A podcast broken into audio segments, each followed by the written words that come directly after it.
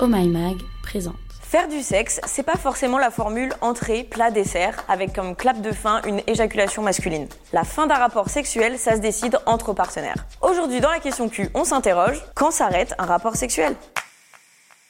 Le sexe hétérosexuel est très stéréotypé et rempli de clichés. Ce qui fait que souvent, on a une image déjà toute faite de ce à quoi doit ressembler un rapport hétérosexuel entre un homme et une femme. Préliminaire, pénétration, éjaculation, rideau. Donc, à nous de déconstruire ces schémas pour une sexualité qui prend vraiment en compte tous les corps. Commençons par l'exemple des préliminaires. Donc, d'après la définition, le mot préliminaire enrobe toutes les pratiques non liées à une pénétration avec un pénis. Donc, les préliminaires, ça reste le truc avant le vrai sexe. Mais en fait, les préliminaires, bah, c'est déjà du sexe. Et oui, le sexe n'implique pas forcément la pénétration. Donc, tu peux complètement arrêter un rapport sexuel à ce moment-là. C'est aussi du vrai sexe. Ensuite, le sexe, c'est pas forcément à deux. Et heureusement, ça peut se pratiquer en solo. Coucou la masturbation Quand tu te masturbes, tu te poses pas la question de savoir quand c'est fini. Tu peux avoir joui et choisir d'arrêter ou alors recommencer un peu plus tard ou même t'arrêter sans avoir joui ni orgasmé. Il faut transposer cet état d'esprit lorsque tu fais l'amour avec quelqu'un. Chill, on ne remplit pas un cahier des charges.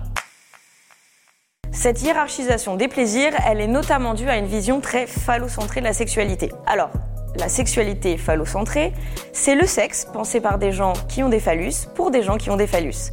Ce qui laisse évidemment peu de place au plaisir féminin. Et oui, notre société patriarcale a été essentiellement construite par des hommes, donc tout se tient. Concrètement, cet héritage phallocentré, c'est donc beaucoup de fellation, et beaucoup de pénétration. Et on veut nous faire croire que c'est ça le vrai sexe. On nous a aussi beaucoup montré que la partie de jambes en l'air s'arrêtait au moment de l'éjaculation masculine. Alors l'éjaculation est une fin biologique, mais pas une fin en soi du rapport sexuel. Ça, c'est une idée propre à notre culture. Et d'ailleurs, l'éjaculation n'est pas synonyme d'orgasme chez les hommes. De nombreux hommes éjaculent sans plaisir. Alors, quid de la jouissance féminine? On dit que les femmes mettent plus de temps à jouir que les hommes, mais biologiquement, elles peuvent tout autant arriver à l'orgasme en quelques secondes.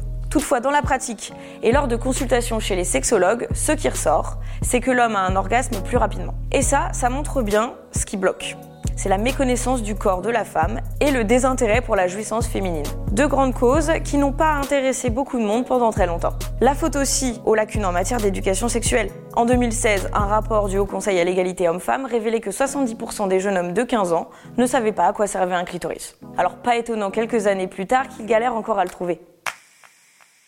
On l'a vu, déconstruire nos visions de la sexualité, s'instruire sur le fonctionnement du corps, c'est essentiel pour faire tomber les normes et ne plus se brider. Le début et la fin d'un rapport sont des notions à réinventer, à s'approprier. L'orgasme ou l'éjaculation ne sonnent pas nécessairement la fin des festivités. Et ils ne sont pas non plus forcément des indicateurs ultimes de jouissance. Donc on peut aussi se dire que finalement, un rapport s'arrête quand tout le monde a profité. En sexe, comme en beaucoup de choses, le nerf de la guerre, c'est la communication. Ce n'est pas parce que tu as joui que c'est le cas de ton ou ta partenaire, ce n'est pas parce que tu as encore envie de sexe que c'est aussi son cas. Connaître son corps et le corps de l'autre, se dire ce qu'on aime, ce qu'on n'aime pas, à quel rythme on en est, bah c'est essentiel. Ne pas être focus seulement sur son plaisir, être attentif à ce qui se passe dans le corps de l'autre et dans sa tête, c'est primordial. Alors pendant un rapport sexuel, on n'hésite pas à communiquer pour prendre la température, dire qu'on va jouir, qu'on en a marre, qu'on y est presque. Le sexe a été pensé socialement par un genre, donc forcément, c'est déjà bon de s'en rendre compte et de repenser la sexualité.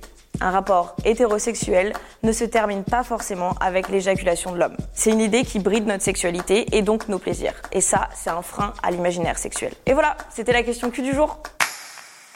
Si ce podcast t'a plu, montre-le nous avec des étoiles et des commentaires positifs. Et puis partage-le à tes potes sur les réseaux sociaux.